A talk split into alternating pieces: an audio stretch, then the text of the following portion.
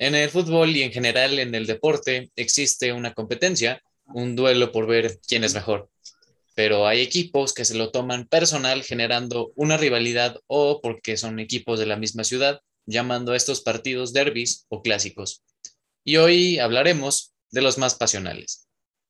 Bienvenidos todos a una nueva emisión de Rebel Sports. Estamos en un viernes bonito, en un bonito viernes alegre. Tenemos a la alineación casi titular, porque hoy Rodrigo no nos va a acompañar, que dice que, dice que tiene examen, según. ¿Qué dices tú, Navarro? Yo la verdad, pues no lo sé, el técnico me da confianza. No lo sé, ahí, ahí le dudaré a Rolas. Pero ¿qué onda? ¿Qué tal amigos? Aquí estamos otro viernes, transmitiendo para ustedes. Qué bueno, qué bueno. Por lo menos hay gente que sí cumple. Nada, es cierto, no, no, no. Aquí la falteada rolas. Tírale, tírale, tírale. Es que es la, ley del ausente, modo. Octavio, ¿cómo estás? Hola amigos, ¿cómo están? Este, emocionado el partido, el partido, por el, capítulo de hoy. Es que tengo partido hoy, para los que me quieran ir a ver, 8 pm. Este, para que le inviten el Gatorade. Creo que lo van a transmitir en Facebook, entonces ahí lo voy a poner en el, en el Insta. Pero bien, creo que es el primer capítulo de estos mes, último mes que he grabado en mi casa. He estado literal grabando en la escuela, el pasado lo grabé en Monterrey, entonces aquí andamos siempre presentes. Todavía hay pandemia, amigo, ¿eh? No más te digo, ¿eh? Todavía hay pandemia, para que nos cuidemos, ¿eh? Bien humilde. Sí. Cuídense, no salgan, no salgan de casa como Navarro. Así, aquí haciendo la falteada de todos. Y bueno, pues ya a ustedes, porque lo escogieron en Instagram el tema, que hoy vamos a tocar derbis, pasiones, mucha rivalidad y insultos casi, casi. Así es, este, pues hoy, hoy vamos a hablar, como comentaba Juan Carlos, sobre los derbis y clásicos, este tema que ustedes votaron. Y bueno, para ponerles un poco en contexto lo que es un derby y un clásico, eh, son totalmente diferentes. Un derby se conoce más común en el mundo como una rivalidad, pero dentro de la misma ciudad, como lo tienen en Madrid, como lo tenemos igual en Barcelona, en muchos que ahorita estaremos repasando. Pero también existen los clásicos, que son equipos comúnmente de otra ciudad, que es más común, que son los más fuertes de la liga, o incluso hay clásicos en, en Champions, pero comúnmente son de diferentes ciudades que por algún motivo que ahorita vamos a analizar, clásico por clásico, tienen esa rivalidad que llevan por años y que muchos equipos y, aficiones se llegan luego hasta, hasta pelear y todo. Entonces vamos a analizar poco a poco. El primero eh, empezamos con los derbis. Vamos a hablar del derby madrileño, un derby que, conoce muy bien Navarro, que conocemos muy bien, que es de la Liga Santander. Muchos años, muchos jugadores que representan generaciones de, de fútbol, cuántos jugadores por ambas escuadras han pasado por el lado del Madrid, pues lo hemos visto en capítulos anteriores, los Galácticos, eh, Cristiano, grandes estrellas que han pasado y que han marcado una diferencia. Igual del otro lado ha habido tantos jugadores en Atlético, pero yo siento que de este derby el Madrid es el que, como dice Navarro, los trae de hijos. ¿Qué opinas tú, Navarro? Nuestros hijos eternos en Champions, en todo lo que quieras en Liga, siempre van a ser nuestros hijos, los colchoneros.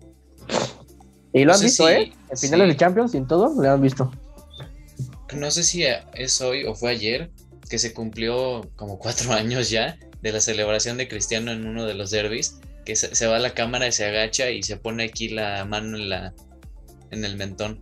Salen celebraciones icónicas de los derbis. De ahí normalmente los jugadores aprovechan para, como están todos los reflectores, para hacer eso. Pero sí, como dice Navarro, en Madrid, o sea, yo no me imagino como aficionado de un club perder tres Champions casi seguidas, así contra mi eterno rival. No sé, no, no podría como aficionado.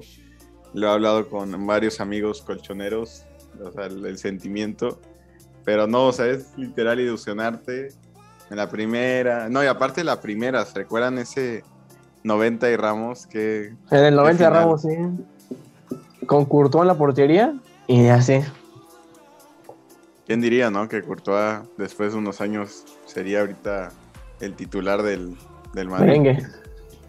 Judas. Sí, hay, hay varios jugadores del Atlético que se fueron al Real o viceversa. El mismo Marco Llorente, que ahorita la, la rompe en la liga. Él fue canterano del Madrid y ha tenido su, su hueco en el Atlético. Lo mismo de Morata, que aunque no podemos decir que la, la ha reventado como Marco Llorente, pero ha tenido su pasado. Bueno, Morata es tristísimo, ¿eh? Siempre desde, desde el Madrid. Algo triste, ¿eh? La de Morata. Sí, Pero- muy triste. Y este güey siempre anda diciendo, como dijo Octavio en el, hace dos capítulos, creo, es mi sueño jugar en el Atlético, es mi sueño estar en el Madrid. Estuvo en el Madrid, luego fue a la Juve, ¿sí no? Sí, Y luego, luego fue otro equipo, ¿no? Antes del Atlético, o ya fue al Chelsea. Atlético. Al Chelsea y luego al Atlético. No, no, no, horrible. Pero sí, sí, pero la va mal. muchos jugadores, este, tres finales, en fin. El Atlético algún día le ganarán alguna final al Real Madrid. Pero aún así, tienen que ganar tres para saldar las cuentas. Sí, Pero no tiene, no tiene ni Champions, ¿no? Por eso, como dice Cholo, partido a partido. Primero, una Champions, de ahí hay que buscar una final contra el Madrid y ya, poco a poco. Bueno, que se clasifiquen, que se clasifiquen a, la- a los octavos, ¿eh? Porque a este punto el Atlético está, está ahí en el contra la espada de la pared. Que, que, que pase el Milan, ¿no? No, ¿te No, imaginas? bueno. Oye, no, felicidad porque, oye, pues, es un equipo más, más Ah, sí, grande sí, que el ¿no? Atlético, eso sí, pero, pero que, que sí le los pase sería un poquito, poquito feillo. Lamentable para el Cholo y triste, ¿eh? Sí, totalmente. Ya se verían, se a- verían con... Bueno, sigue así hablando. No, sí, tú dale, dale, dale. No, no sé qué iba a decir que ya se, ya se verían en la Europa League con el Barcelona, ¿no? Pero bueno, No. ahí sigue hablando Juan Carlos. Eh, sí, sin, comentarios. Pasamos al siguiente derby, que este es de la ciudad en Sevilla. Enfrenta al equipo con el mismo nombre, el Sevilla y el Real Betis. Eh, los dos equipos desde 1915 existen registros de partidos oficiales entre los dos. Antes el Real Betis no se llamaba así, era Sevilla Balompié y aunque tuvieron dos victorias seguidas, es uno, de hecho una de esas victorias, el Sevilla Balompié ahí se estuvo paseando por la ciudad, burlándose, haciendo mucho la chanza. Cuando después el Sevilla les ganó y en un partido importante como en una, una copa, que es una copa extinta, eh, es- este partido se tuvo que suspender porque hubo invasión de campo, que si hubo patadas, o sea, todo lo que se pueden haber imaginado por ya ese antecedente de que se estaban burlando a los del Betis. Entonces era uno se molestaba al otro, el otro se la regresaba. Y obviamente eh, ha, sido férrea la rivalidad. Y aunque con el pasar de los años se ha bajado esa intensidad, todavía es un partido en el cual al- los dos equipos quieren ganar, no importa si van últimos o si están peleando por nada, pero siempre quieren ganar ese partido por el orgullo de la ciudad, por decirlo así.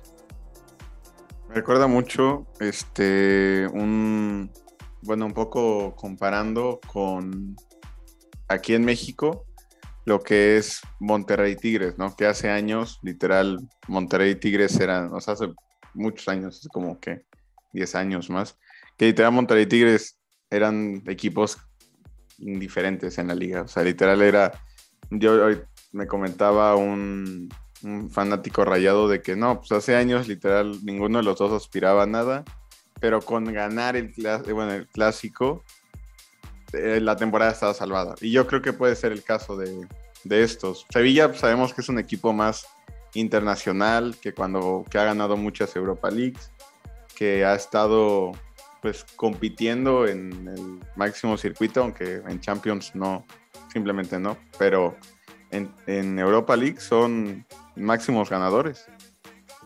Sí, y totalmente el otro lado del Betis, aunque ya en estas temporadas se han mantenido en primera división y han competido en Europa League. Antes era un equipo ascensor y descensor, no, no figuraba tanto en el fútbol español.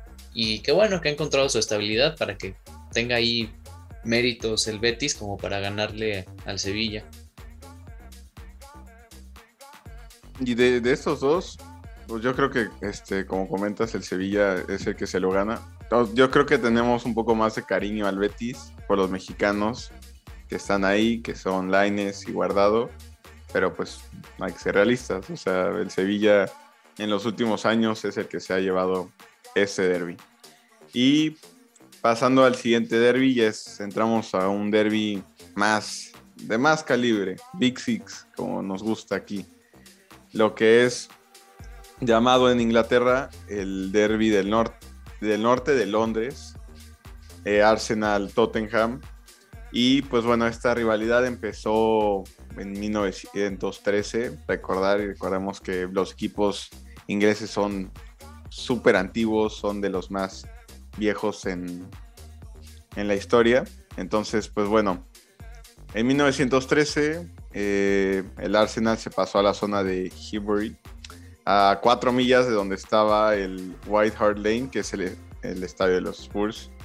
Entonces, pues los Spurs consideraban que ese era su territorio, o sea, no, que no podía así haber otro equipo a la, redonda, que pues empezó, empezaron esos, esa rivalidad poco a poco, eh, pues literalmente los, los Spurs acostumbrarse a tener un, o sea, un equipo casi a la, a la, cuadra siguiente.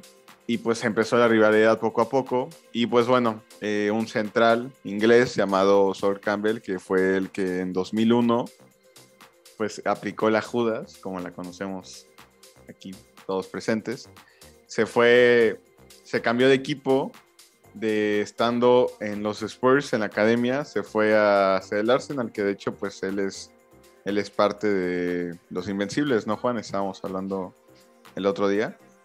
Sí, sí, un central que Wenger sacó lo mejor de él y que los Spurs, que era un equipo, o sea, no es, no un equipo, yo creo que de entre los seis grandes de Inglaterra será el, por decirlo así, el eslabón más débil, aunque también tiene títulos y tiene amplia historia, pero que con la llegada del Arsenal se ha visto algo superado. En la etapa de Wenger, sobre todo. Estuvo desde los años finales de los 80 y, al, y ya casi al 2018. Y que con Pochettino ha más o menos remontado la rivalidad y que ahora veremos cómo, cómo van, porque tienen armas los dos equipos como para seguir incrementando esa rivalidad. Sí, hoy en día, pues sabemos que los dos son equipos que no, no han tenido unos grandes años. Eh, pero yo siento que de estos dos, el Arsenal es el que más títulos lleva eh, a nivel individual. Yo creo que han de tener las mejores estadísticas y más historia como club. Sí, y aquí también lo anoté porque los mismos aficionados del Arsenal, los aficionados Gunners, existe un día que se llama el St. Totteringham's Day, que es en el día en la temporada cuando el Tottenham matemáticamente no puede pasar al Arsenal en la tabla general. Ese día lo reclaman como ese día oficial del St. Totteringham's Day y hacen la burla, más que nada literal, aunque, aunque el Arsenal no gane, ¿le hacen la burda o...? Sí, sí, o sea, imagínate, pon tú los Spurs que estén en la posición 17 y el Arsenal en la posición 16 y que ya matemáticamente no se puedan superar, ya desde ahí celebran ese día y aunque digan, bueno, la temporada fue muy mala, pero superamos a nuestro rival. Hola, eso está interesante, no sabía. Sí, no, no, o sea, para hacer la, la bromita son ingeniosos. Muy bien.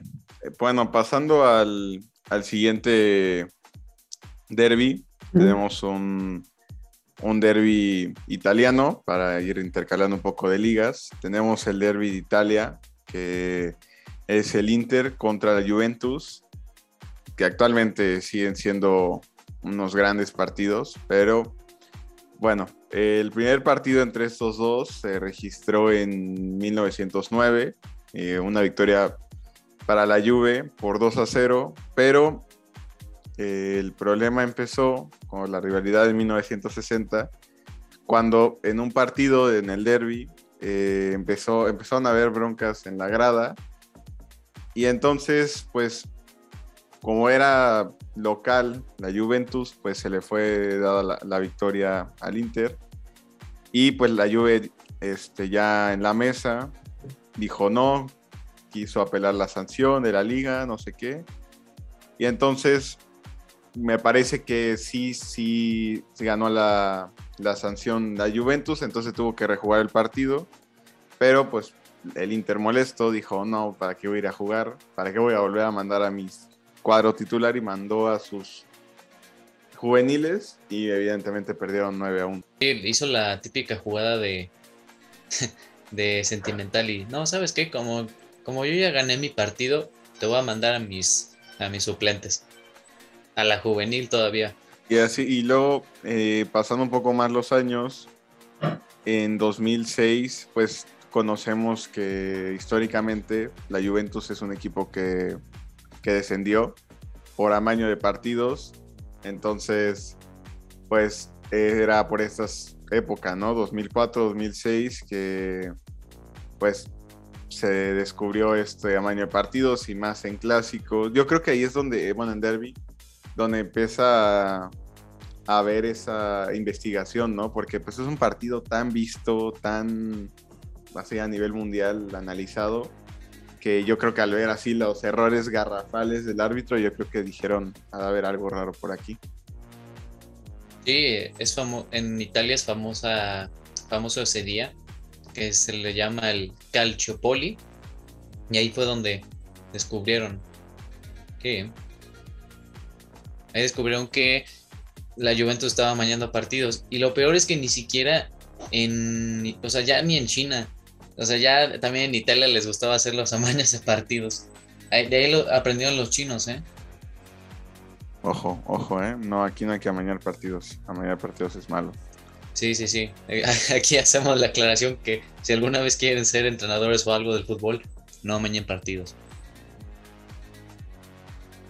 Y bueno, eh, históricamente este, se han visto las caras 228 veces, 107 veces ha llevado la victoria de la Juventus y solo 68 el Inter. Entonces, aquí punto fuerte para la Juventus, que es el más grande de, Italia. Sí, totalmente. Todavía le, queda mucho recorrido al Inter por, por superar o más o menos igualar a la, a la Juventus. Pasamos al siguiente derby, que este también es un derby que conoce Octavio. regresamos a Inglaterra vamos a hablar del derby de Manchester que enfrenta a los dos equipos de la ciudad de Manchester. Por un lado el Manchester United y el Manchester City se enfrentan cara a cara en algún periodo, en algún periodo de la temporada. Y se ha hecho fuerte esta rivalidad sobre todo porque el City en el 2008 que fue cuando llegó el jeque Mansur y que construyó el equipo y que ha, hecho grandes cosas, que ha ganado títulos y que ahora sí es un equipo importante en Inglaterra, es que se ha hecho fuerte esta rivalidad y que, de hecho, históricamente el City no era un equipo tan protagonista, pero sí tenía su historia. No es como el PSG que, que dicen, ah, es que es equipo chico, ay, es que petrodólares, etc. Tenía, tiene su historia. Y aunque no era tan conocida en los 70s o 80s, ahora se ha hecho más fuerte y que, bueno, porque compiten, compiten los dos a un, muy buen nivel. Sí, es, muy, muy famoso este derby en, Inglaterra. Pues antes eran, yo creo que en general, o sea, lo vamos a ver en, en todos los derbis y clásicos, eran más, o sea, se vivían más, se vivía con más intensidad cuántos derbis de City United no acabaron en, broncas, teniendo hace tiempo cuando todavía estaba así Alex Ferguson, teniendo a Rio Ferdinand, teniendo a Rooney, teniendo a Billy, o sea, gente que literal le encanta pelearse a medio partido, que antes sí, no, se ponían cañones. Sí, no, y yo me acuerdo que el portero que tuvieron cuando ganaron la Champions, Peter Michael, que es el papá del arquero titular del, Leicester, Casper Michael, se pasó al Manchester City y uno de los capitanes, Gary Neville, me acuerdo que hay una, un video así, que sale este Peter intentando saludar a Gary Neville y no lo saluda. O sea, literal, le da la espalda. Saluda súper bien a todos sus compañeros y Gary Neville nada. También el caso de Carlitos Tevez, que igual jugó por los dos bandos. También muy, muy, muy criticado esa, ese traspaso por ambas partes. Sí, otra también muy mítica es la de Balotelli, que le, marca un gol al United y se alza la camisa con la frase de Why always me. Sí, no, la verdad es que sí, sí es un derby muy, muy cañón. Igual muy antiguo. Manchester United, pues, es de los equipos más viejos de Inglaterra, lo había dicho Juan. Este, entonces, pues, ahorita, hoy en día, por lo del petrodólares que decía Juan, pues ya es un poco más, más parejo, porque, o sea, a pesar que colectivamente al City le va mejor, pues en los últimos resultados, o sea, el último lo ganó el City, pero ya llevaban como tres partidos anteriores en donde el United se imponía, aunque a pesar de que teníamos una temporada horrible y el City ganando liga y super así 10 puntos de diferencia, pero así a nivel individual, pues el United había llevado unos buenos resultados. Un gran derby. Sí, tal cual. Bueno, continuamos con el derby de la Madonina, que es Milan contra el Inter. Otra vez el Inter en, otro, en otro derby. Y bueno, ¿qué nos puedes decir, Octavio? Sí, este, este es un derby en, en Italia muy, muy cañón. O sea, poniendo en contexto a los que no sigan la, la Serie A, pues el Milan y el Inter, pues son de la misma ciudad, son de Milan. Y pues todo empezó en, igual Milan es de los equipos más, más viejos de Europa, en 1899, cuando unos ingleses fueron a, Italia a fundar este equipo. Y pues por cuestiones de intereses o alguna cosa, se dividieron los socios eh, en algún porcentaje y los sobrantes dijeron, bueno, vamos a crear un equipo, igual, misma ciudad, pero hay que ponerle Inter de Milán. Y pues, curiosamente, yo creo que llegaron a un acuerdo económico, comercial. Juegan en el mismo estadio, o sea, comparten casi, casi, bueno, instalaciones para entrenar sería el colmo, pero mismo estadio, se juega derby, o sea, no hay como esa de quién es local o quién pese más de local. Entonces, pues ha sido un derby igual, que hemos visto muchos jugadores aplicando el Judas, viéndose por los dos bandos. La verdad es una rivalidad muy interesante en Italia. Sí, sobre todo que años antes, antes de que el Inter ganara la Serie A esta temporada, los dos no iban muy bien que digamos, sobre todo el Milan, que estaba casi en el hoyo, y han hecho han hecho partidos en las cuales pues se juegan casi casi la vida, aún y, aún y cuando no estén peleando por muchas cosas, siguen, siguen dándole esa importancia a la rivalidad y al partido. Y sí, como decías de jugadores que han hecho la de Judas, Andrea Pirlo que jugó en el Milan, no, sí, jugó en el Milan y estuvo un pedacito, casi como media temporada en el Inter, cuando era todavía muy joven. Mario Balotelli, que eh, estuvo, sí, también estuvo en el Inter y más años en el Milan. Hay unos cuantos casos. Hakan Chalanoglu es el más reciente, que como lo hemos estado repasando en la semana, cuando fue el derby de la Madonina hace dos semanas, celebró y todo, todo, todo canijo el Chalanoglu. Pero celebró así con gusto, fue así aplicando la del oído, así de, no los escucho.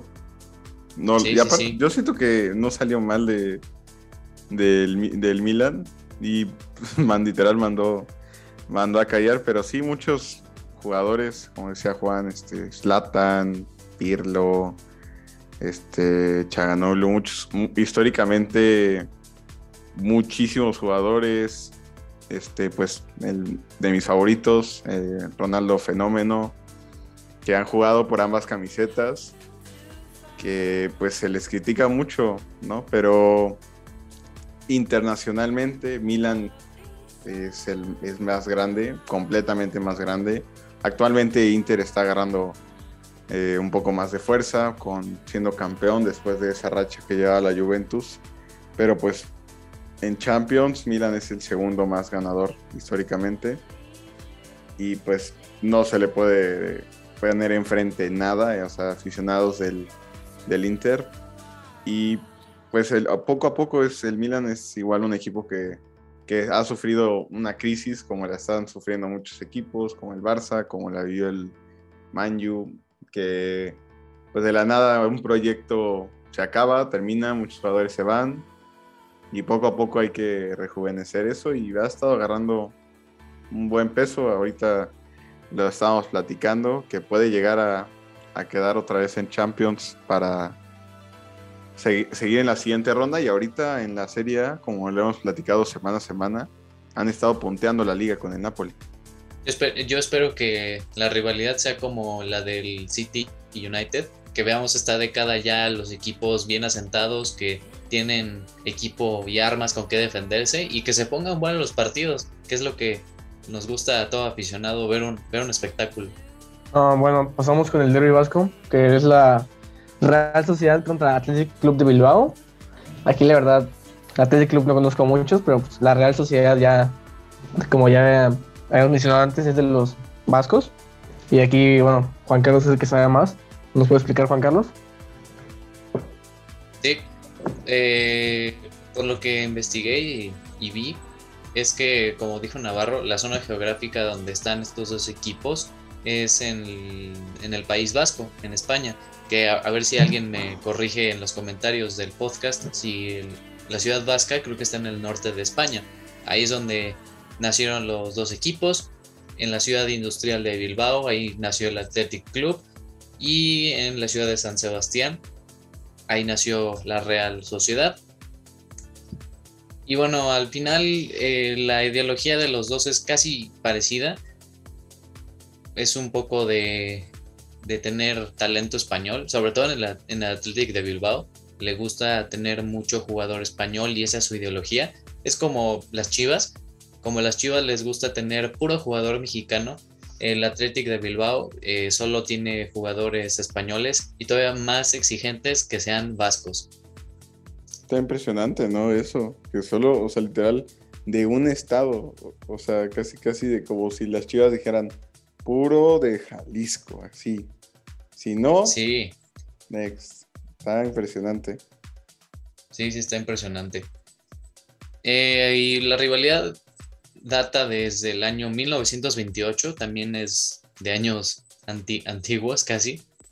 En la temporada 28-29, que fue que se afiliaron a la Liga Española, el Athletic de Bilbao había remontado un 2 a 0 para que le ganara el partido a la Real Sociedad por 4 a 2 y obviamente le pegó, le pegó en la moral a la Real Sociedad que desde ese punto, según lo que dicen los expertos, ahí fue que marcó la pauta para, para la rivalidad entre los dos clubes.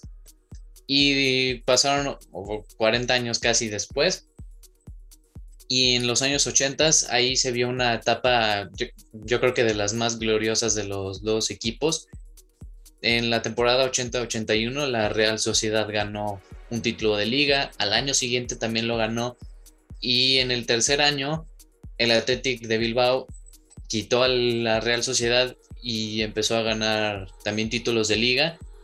También lo hizo dos años consecutivos y ha, ha hecho, ha hecho buenos, buenos números y que aunque haya sido un periodo corto de tiempo, se vio la rivalidad que os estaban peleando por títulos, más que nada. Yo creo que de toda la lista que hemos estado hablando, este podría ser como el más pacífico, porque como dije, o sea, peleaban más por copas, por eh, títulos, etc. Mientras que los otros a veces se peleaban, pero con puños, afuera del estadio, con palas, con lo que tuvieran en la mano. Sí, no, y aparte, a mí me sorprende porque, o sea, yo he conocido gente del País Vasco que literal, o sea, son, muy orgullosos, o sea, literal, ellos dicen que País Vasco es País Vasco y que no forman parte de España, o sea, que aunque le preguntes de qué, ¿y por qué usas el pasaporte español para viajar? Y le dicen, no, es que solo es para viajar, pero yo soy de País Vasco. Entonces, pues a pesar de ser tan nacionalistas, pues han llevado esa rivalidad con calma. Eh, de la Real Sociedad, igual eh, conocemos varios jugadores. Igual de este, este jugador que, que estábamos platicando el otro día, ¿no, Juan? De ah, Yarramendi. Ajá, y Yarramendi. No, y también de Íñigo Martínez, que él también hizo el, Judas de, su carrera. Que él, sí, creo que sí era canterano de la Real Sociedad y se fue traspasado al Athletic de Bilbao. Y en el Atlético, en el Athletic, perdón, de Bilbao es, o sea, ha sido figura, o sea, tiene muchos años. Y me parece que una temporada fue capitán. Me sorprende. Sí, la bien por, por Íñigo, que muy arriesgada su movida. No dejó felices a los de San Sebastián, pero que está dejando muy felices a los de, a los de la ciudad de Bilbao. Y pues pasamos a un, un derby que pues es aquí clásico entre, entre el podcast, lo que es Liverpool-Manchester United. Es yo creo que igual eh, un antiguo, antiguo derby y pues va a los años 1894. Eh, antes el United no se llamaba Manchester United, se llamaba Newton Heat. Entonces, pues ellos se dieron la cara en un test match que antes, hace muchos años, se hacía que para decidir si un equipo descendía o no, tenía que jugar contra el equipo campeón. Entonces, jugaba el, el primero contra el último y dependiendo de ese resultado, descendía o no. Y pues evidentemente pues le ganó el, Liverpool por 2 a 0, mandando al, en ese entonces Newton Heat a la segunda, cuando pues el Liverpool llevaba apenas dos años de, existencia y pues ya el, el, el Manju llevaba 16, entonces pues ya después en 1898 fue cuando se cambió el formato a como lo conocemos ahorita en la Premier League, de que los tres últimos descienden y los tres mejores de, la segunda hacen su ascenso a la primera. Y entonces, pues, también es un derby que hemos vivido muchísimo. Se han enfrentado 235 veces, el Manju se ha llevado 89, pero el Liverpool no está tan lejos, tiene 78 victorias. Ha habido muchos empates entre estos dos equipos. Pero pues bueno, o sea, los Reds y Manju ha tenido la verdad bastante a nivel local, pues un poco más de presencia eh, en, los viejos y nuevos formatos. Pues conocemos esa etapa que, que tuvo Sir Alex Ferguson ganando muchos premiers, ganando muchos títulos internacionales. Pero pues a pesar de eso, ahorita actualmente Liverpool es muy superior, lo debo admitir al Manju, lo vimos en la goleada. Igual, este, internacionalmente, pues tienen seis Champions, mientras que el Manju solo tiene tres, perdiendo dos finales contra el Barça. Saludos. ¿Quién diría? Pero sí, también está bien, como que uno se puede hacer la burla con el otro. yo te puedo decir, Sí, somos los más grandes de Europa, tenemos seis Champions, nosotros aquí bien tranquilitos somos los más grandes de Inglaterra. Aunque, como dices, también me puedes decir, oye, ¿cuántas Premier League tienes?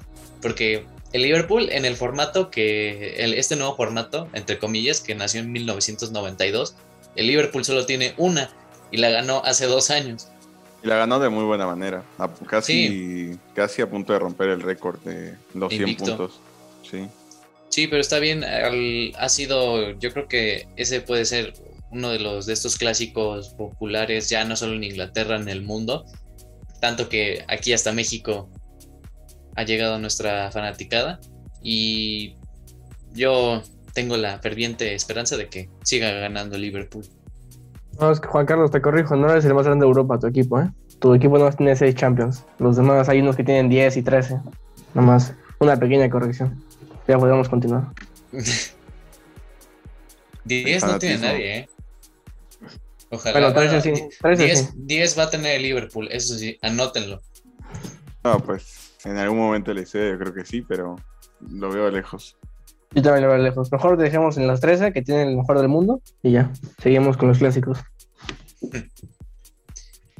Pues hablamos ahora de un derby interesante. Eso, yo creo que es lo, como lo describiría este. Va entre los equipos de Escocia, que se llama el Old Firm, que enfrenta al Rangers de Escocia contra el Celtic. Es un derby porque los dos equipos son de la ciudad de Glasgow. Entonces ya desde ahí empieza como un poquito el problema entre los dos equipos. Y el nombre del Old Firm se da porque en las crónicas de 1904, en la final de una Copa Escocesa, pusieron una caricatura que satirizaba mucho la rivalidad de los, de los dos equipos y sobre todo hacían mucho hincapié en el que comercializaban mucho los meetings porque hacían eso, de que reunían a los fans y eran masas literalmente de los dos equipos y hacían burla de eso. En ese dibujo también mostraban a un hombre que existe, que es como de estos sandwich boards, que como les decía a, Navarro y Octavio, son de, de estas como carpas literalmente que se ponen en el pecho y que pone ahí de que no, el sándwich a 30 pesos, bla, bla, bla. Así, solo que el título ponía Patronize the Old Firm Rangers Celtic. O sea, hace que patrocinaran la, la vieja firma Rangers Celtic.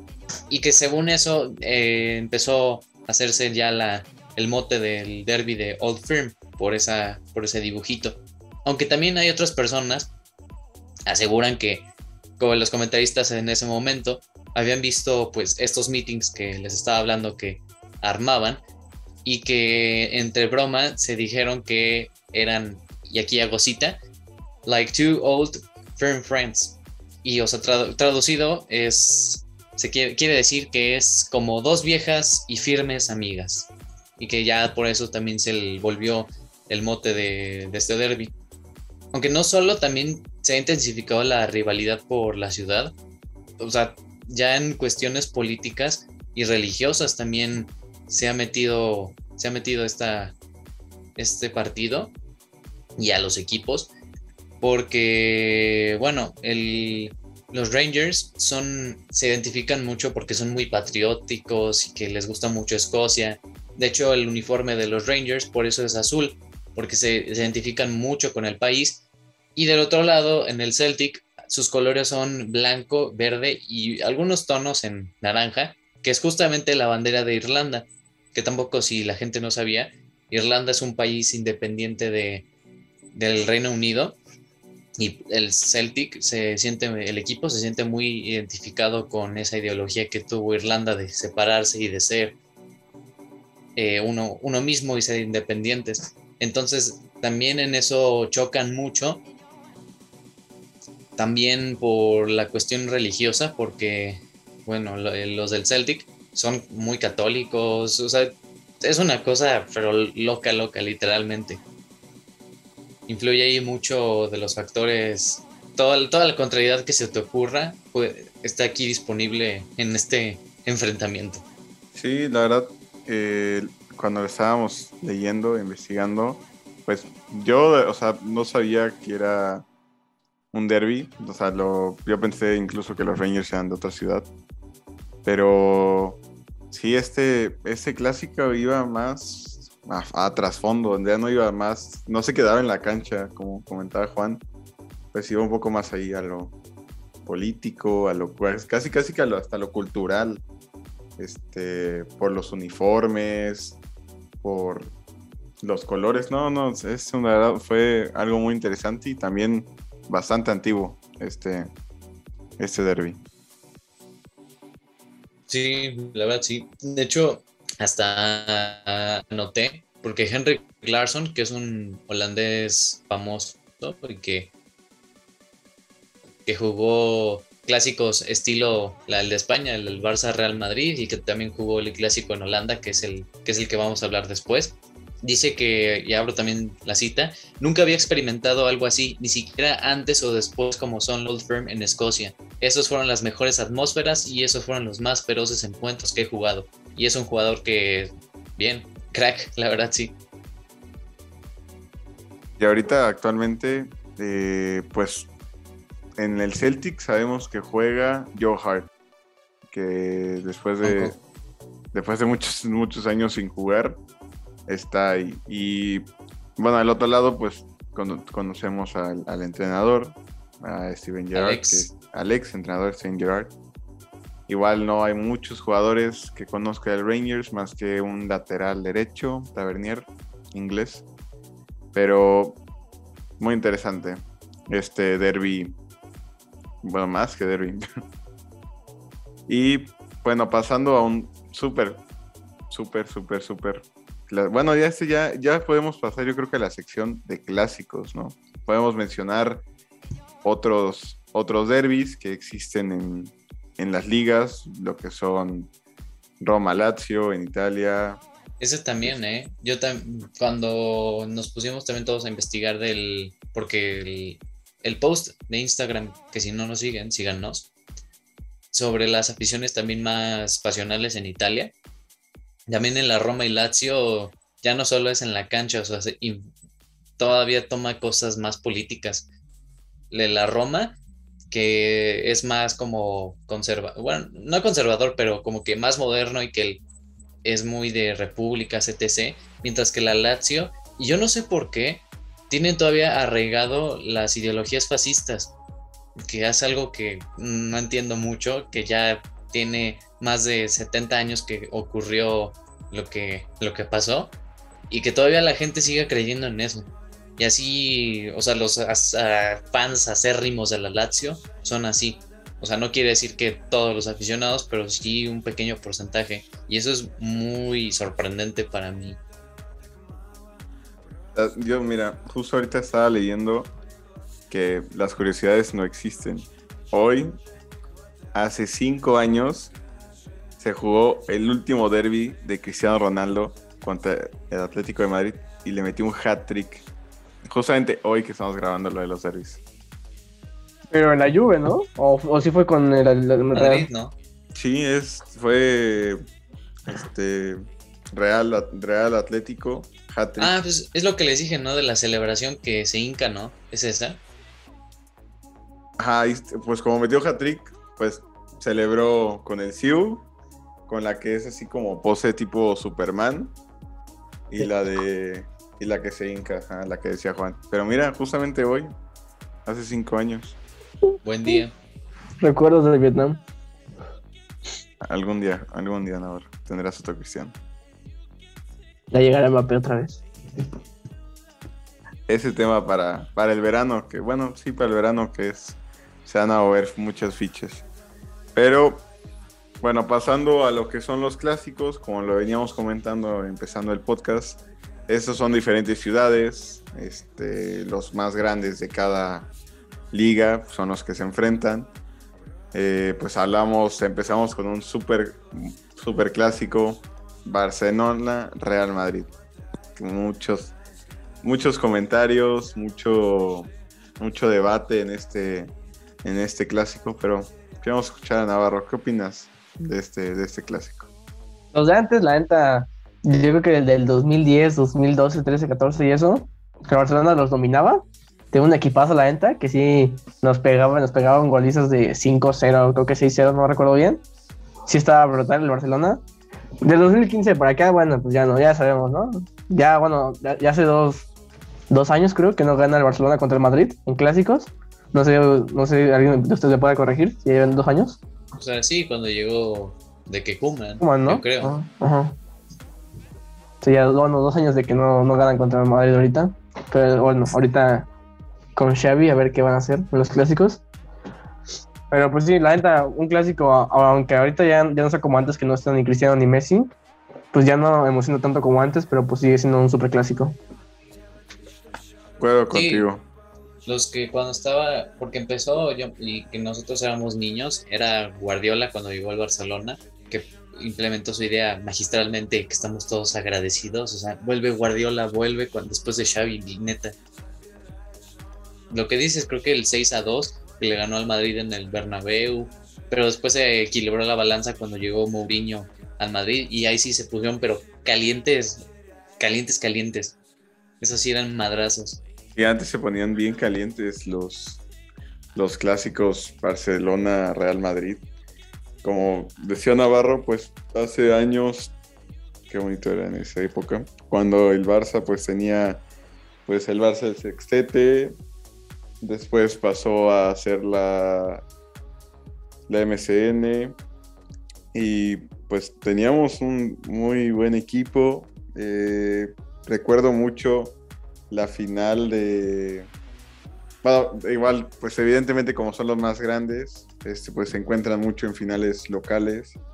Eh, por el lado del Madrid, este, recuerdo mucho la, la, carrera de Gareth Bale con Mark Bartra, que lo dejó en curva ahí ya. O sea, arrancó Gareth Bale en quinta y Mark Bartra apenas estaba revolucionando y pues y de hecho no jugó Cristiano en esa final y, la ganó. Fue una final de la Copa del Rey, ¿no? ¿De qué fue? Sí. la Copa del Rey, ¿no? Y también en otra este, en otras finales, pues bueno, no, no llegó a ser final, pero pudo haber sido final de, de Champions League, de cuando fue Juve Barça, en las llaves eran este, Real Juve y me parece que era Barça Bayern, creo. Sí.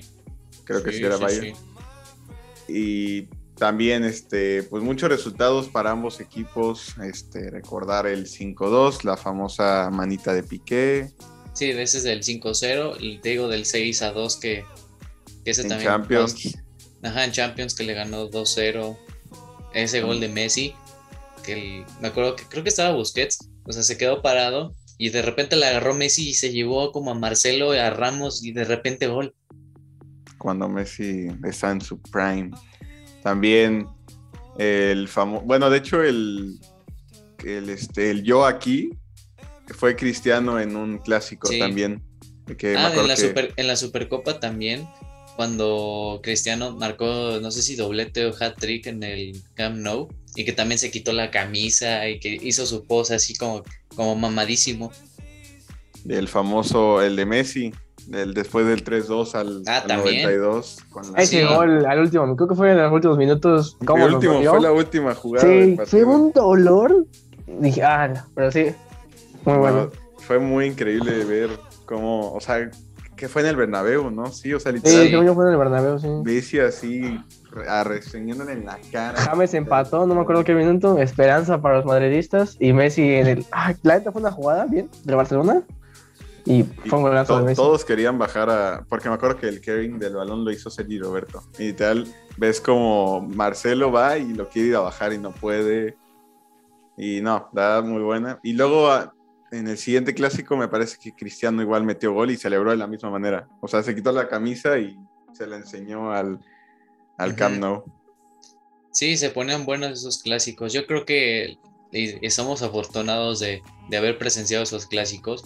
Porque sí, antes era Ronaldinho contra los del Madrid, pero ya después, como dije, se empezaron a llegar cracks del Madrid, Cristiano, etc. Y como que fuimos, fuimos bastante afortunados de ver muy buenos partidos y que por eso es que consideramos estos clásicos como de los más pasionales, ya no solo de España, sino del mundo. Sí, ¿tú con cuál clásico te quedas, Navarro? ¿El que más memoria te queda? Pues yo creo que sí, la, la, final de la Copa del Rey, aunque no haya jugado este, Cristiano Ronaldo, me gustó mucho, la verdad. Se ganó la Copa del Rey, fue una final que se ganó. Porque no, no ha llegado otra final así que ya es una Champions, así que ya se han enfrentado. Pero entonces yo creo que me quedo con la de la Copa del Rey. Últimamente ya no, se han, ya no se han encontrado en finales, en Copa del Rey. Nos queda mal el Madrid, se queda ah, es que ya nos elimina un equipo de tercera, segunda, qué asco. Bueno, también que en Champions ya no hacemos nada ninguno de los dos, ¿eh? No pasamos creo que de cuartos, ¿eh? Sí, pues como tú, tú mismo lo dices, o sea, ya no son los mismos clásicos de antes, ya no son tan llamativos, pues porque no hay figuras. Yo creo que el próximo año, si es que si llega Mbappé y al Barça pues llega alguna estrella también, pues podría empezar a agarrar forma otra vez esos clásicos. Pero me acuerdo que antes, o sea, literal, el clásico era el clásico y en, otras ligas no buscaban poner partidos interesantes porque pues les quitaban ese rating de, televisión. De ahorita ya, el último clásico fueron como cinco partidos al mismo tiempo. Sí, literal, ajá, fue, estaba el del Manju Liverpool, No creo que quién estaba en el Barcelona y no creo quién más estaba jugando también. En Creo el que Francia también estaba jugando. Juve Milan y París Olympique de. Ajá. O sea, ya, no- ya no importa como antes, sí. Exacto, Pero esperemos que algún día se vuelva a repetir el clásico así. Yo creo que me quedo con el clásico. Bueno, eh, que yo he- haya visto así con más conciencia, el del 3-2 en el Bernabéu, pero también el de la manita de Piqué también. Muy buen clásico. Solamente podemos decir que en Champions el Liverpool es nuestro hijo. Le ganamos. Dice que no. No, no, no. Aquí to- todos sabemos qué sucedió en la última final donde se enfrentó Liverpool y Madrid. Yo hablo de la Champions pasada, la, que los eliminamos con gol de Vinicius. Ah, también, lo mismo. Ozan Kabak, Nathan el Phoenix como tus titulares de centrales. Lamentable ese, ese 11 en Liverpool. Pero, bueno, pasando a, a otros clásicos. Este, bueno, no está Rolas para comentar esa afición de Chelsea-Tottenham. que Evidentemente el Chelsea es más, mucho más grande que el Tottenham. Eh, en los últimos años se lo ha llevado. También eh, PSG, Olympique de Marseille. También este, tenemos otros en Grecia, lo que es Olympiacos contra Panathinaikos. No le sé al, al El griego. Panathinaikos. No le sé sí, al griego. sí, yo me lo encontré porque vi las fotos y dije, holo. No, no, no sé, no me acuerdo bien de qué fue que algún aficionado entró a la cancha y empezó a hacer su, su desmadre, pero desmadre, desmadre, que andaba casi golpeando a los jugadores. Ah, como hola. Sí, y como son de la misma ciudad de los dos equipos, entonces ya desde ahí se arma la rivalidad perrona. Y hay fotos también que tienen los, ¿a estos cómo se llaman? Las, ben- las luces de Bengala, todas llenas y todo el estadio así con la luz de Bengala. Sí, no hagan eso, gente. Pues, Por favor, com- compórtense. No sean como los de la América, gente, por favor. Sí, Bueno, ba- pero- báñense, vayan al estadio sin, sin nada, sin nada más que su, su propia voz de cantar. Y bueno, algunos otros clásicos aquí del mismo país. América Chivas, América Cruz Azul, América Pumas. Que la neta, el América está Puro en los tres. hijo. Puro Bueno. No, hijo. y, y lo que estábamos hablando antes, que no sé por qué en México ya to- de todo es clásico. En teoría debería de llamarse derby. Entre el América, Pumas y Cruz Azul, los tres, como son de la Ciudad de México, debería ser derby. Los encuentros y no clásicos. El clásico regio, el clásico tapatío. Sí, y eso es lo que estaba diciendo el Octavio, que por ejemplo, el clásico tapatío, y perdón a los que nos estén escuchando en Jalisco, pero no tiene tanta trascendencia el clásico tapatío como lo es el América Pumas o un América Cruz Azul. Hasta el mismo clásico regio, ya creo que hasta se puede llamar clásico porque sí ya tiene más renombre y hay mucho más, muchos más fans de Tigres o de Monterrey alrededor del país. Entonces ya está empezado, ¿eh? El desmadre que se hace en Monterrey cuando juegan esos dos. Sí, No, sí. dan ganas, ¿no? Una carnita y una chela. Y de esos clásicos, por ejemplo, el América Cruz Azul, lo recuerda muy bien Juan, yo creo, yo también. Pues ese, Esas finales. esa- es- No, esas no, no. finales, ese gol de Moisés Muñoz, eh, también, pues muchos jugadores este, históricos en igual en ambas escuadras, igual con Pumas, por En Pumas, sobre todo jugadores. Que si Sí. Luis García, que era canterano Puma, se fue a la América. Hugo, Hugo- también Hugo creo que jugó. Hugo jugó en el América. Sí. Jugó por Igual esas, esas remontadas de Pumas al azul, Octi, no sé si las viste, las de ahorita que pasaron, igual las del año pasado. No más, sí. Confirmo. Ese, ese 4-0, híjole. confirmo ese 4-0. También, pues, hay sus noches, noches buenas y noches malas en, en ambos este, clásicos. También en América Chivas es el clásico de clásicos. En México, pues, pues yo creo que ambas, ambos equipos han tenido sus periodos en el que dominan. Actualmente yo creo que el América es el que, el que más se, se lleva, pero igual pues no ha habido tanta pasión por parte de los dos equipos como antes. Antes era, era muy, esa semana del clásico era muy tensa la, la situación en, en el país, porque literal son los equipos más populares. Sí, yo creo que el clásico más top de México es el América Chivas. O sea, son los dos equipos más populares de México, no hay duda de eso. Así es. Y bueno, pasando un poco más de fútbol europeo, este también este en Holanda de Klassiker, que es Ajax contra Feyenoord, eh, lo clásico del Porto Benfica y el clásico alemán también se llama de Klassiker, que es Borussia Dortmund Bayern München, que pues también una final, literal fue final de Champions hace sus años ya tiene. Y Donde metió gol Arjen Robben. Tenía Arjen Robben, bueno, Arjen Robben y Ribery Prime. Y ese Dortmund, cuando todavía seguía, me parece que Robert Lewandowski. ¿Sigue el Lewan? ¿Sí sigue el Lewan? Seguía Lewandowski todavía. Lewandowski, Gotze, el mismo, ¿cómo se llamaba su portero? X este mismo Mats Hummels, Marco Royce. Una gran escuadra de. Sí, ahorita se ha apagado esa rivalidad porque ya. Esa final fue cuando el Borussia eliminó al Madrid y el Bayern eliminó al, Barcelona, ¿no? Sí, de hecho los dos equipos estaban como, como bestias. O sea, el, el Dortmund había goleado al Madrid con póker de Lewandowski y también el Bayern le metió cuatro al, al Barça. Eran creo que 7 siete, algo en global, ¿no? Sí, 7-0 en el global, imagínate. Ah. Y también el, Madrid también, o sea, aunque haya sido 4-1 creo o algo así, pero también fue goliza. No, no, estamos hablando de Madrid, Juan, sí, estamos hablando de Barcelona, sí, por favor. No, pues estamos hablando del clásico y estamos hablando del Borussia Bayern. El Borussia eliminó al Madrid, ahí lo dejo. Según yo fue 4-2, ¿eh? ahí lo dejo, pero bueno. Oye, estamos de acuerdo todos que el Dortmund es hijo del Bayern. Sí, eso sí, tristemente el Dortmund sí es el hijo del Bayern. De hecho, vamos aquí a contar una anécdota porque cuando tenía 14 años era un ingenuo. aposté con un amigo que él es aficionado bávaro en una copa, sí, la final de la Copa de Alemania, la Pokal. Le dije, va a ganar el Borussia Dortmund, no te preocupes. Y ya me dice mi amigo, va, apostamos el cabello a que gana el Bayern la Copa. Yo apoyando al Borussia Voy a casa también de otro amigo que le había apostado al Borussia. Vemos que se van a los penales. 4 a 2. Ganó el Bayern. Y tuve que, tuve que pagar la apuesta. Yo también tengo una anécdota así. Este, igual cuando estaba, estaba yo bien niño, iba creo que en quinto de primaria. Y mi papá, mi, papá es madridista. Entonces, este, pues siempre en los clásicos era apostar con mi papá.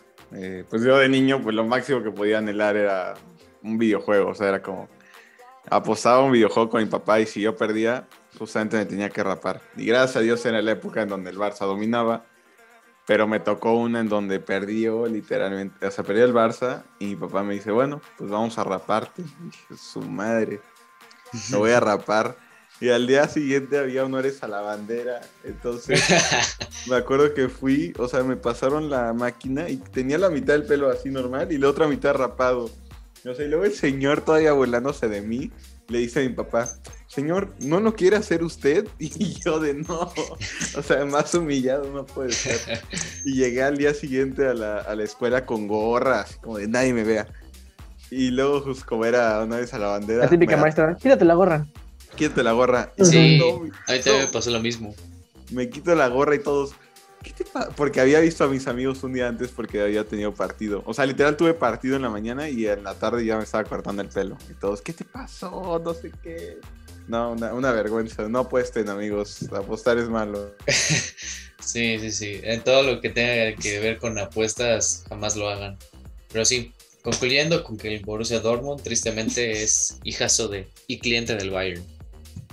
Ahorita se han puesto mucho mejor, mucho mejor los clásicos como ya tiene más figuras, bueno, tiene una figura enorme el Dortmund que es Erling Haaland, pues ya se ponen un poco más interesantes los partidos, pero aún así el Bayern, este Bayern de Sextete, pues casi invencible cuando vienen todos enchufados. Tal cual.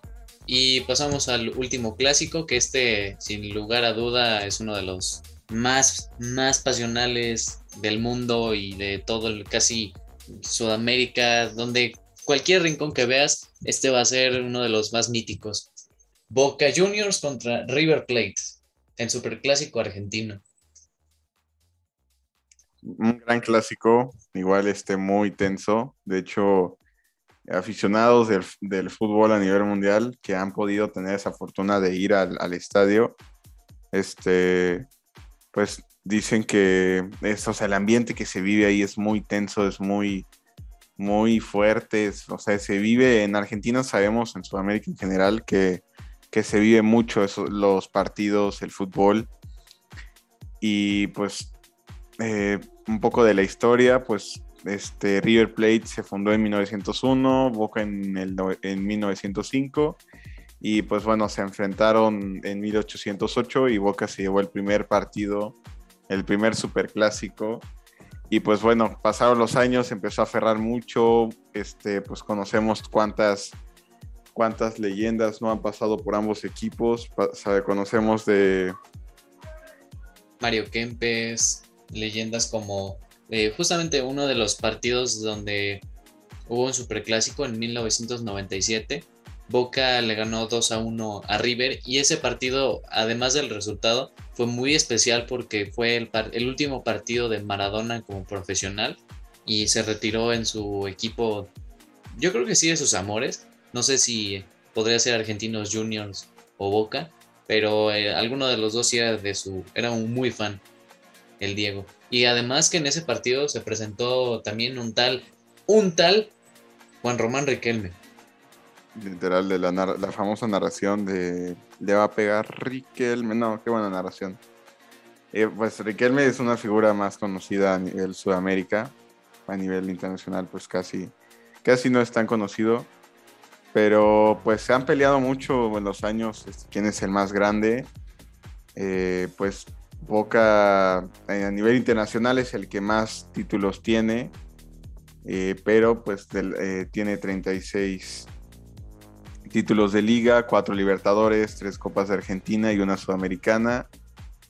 Pero del otro lado, este, pues tiene 34, 4 de Copa de Sudamérica.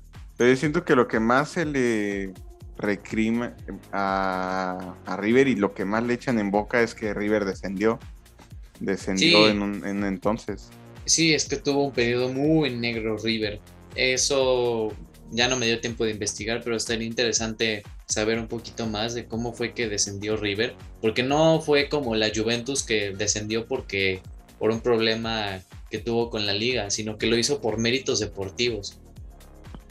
Sí, pues que no fue por un escándalo por como la Juventus, ¿no? Que fue más deportivo y hay, hay cánticos incluso de, de, esto, de los la hincha de Boca diciéndole a River de que este, te veo en la B, no sé qué. No, no, la verdad, este, muy tenso y lo más reciente en 2018, de hecho fue por estas fechas, casi casi, este, pues se iba a jugar el partido de la Libertadores, de la final de la Libertadores ahí en en Argentina, pero el, estuvo tan tenso todo que se lanzaron gas lacrimógeno al, al autobús de, creo que de Boca era, o de River, o alguno de los dos, que las autoridades decidieron que no se podía jugar en Argentina y se fue a jugar en Santiago Bernabéu y que pues al final le ganó River Plate y que se lo, se lo va a echar en cara muchos años más. Sí, porque fue una Copa Libertadores si la gente no sabe cuál es, ese torneo, es el torneo más importante de Sudamérica sin, ninguna duda. Es como la Champions League en Conmebol. Y todavía que los astros y que todo el destino se unieron para que se enfrentaran los dos en esa final. Y como dice Octavio, de repente el partido de vuelta se volvió un infierno, un caos en Buenos Aires, que lo tuvieron que pasar a Europa. Y no sé si te acuerdas de Darío Benedetto, el exjugador de América, que también eh, cuando marcó gol, si no estoy mal, Boca en, Boca en el Bernabéu, le sacó la lengua a un jugador y le remontaron el partido y todos celebraron así con la, con la boca esa de del güey. No me acordaba, ¿eh? El Pipa. Nadie el Pipa. Sí. El Pipa, a ver quién de los dos es el mejor, si Higuaín o Benedetto. Un, un debate, un debate para, para tener en mesa. Pero, pues bueno, estos son los clásicos que conocemos a nivel mundial, a nivel futbolístico, son muy interesantes, mucha historia, mucha pasión que se vive dentro del mundo del fútbol, pero pues hay que dar ese mensaje que se puede vivir muy apasionante sin golpes, que se puede vivir la afición eh, apoyando a tu equipo en las buenas y en las malas, y si hay malas, que no se vea a nivel extra cancha, ¿no? Entonces, pues el mensaje de hoy. Gracias por acompañarnos. De verdad, este, un gusto verlos otra semana más y nos estamos viendo el lunes con el regreso de las ligas. Chao. No se peleen. Buen fin. Hasta luego.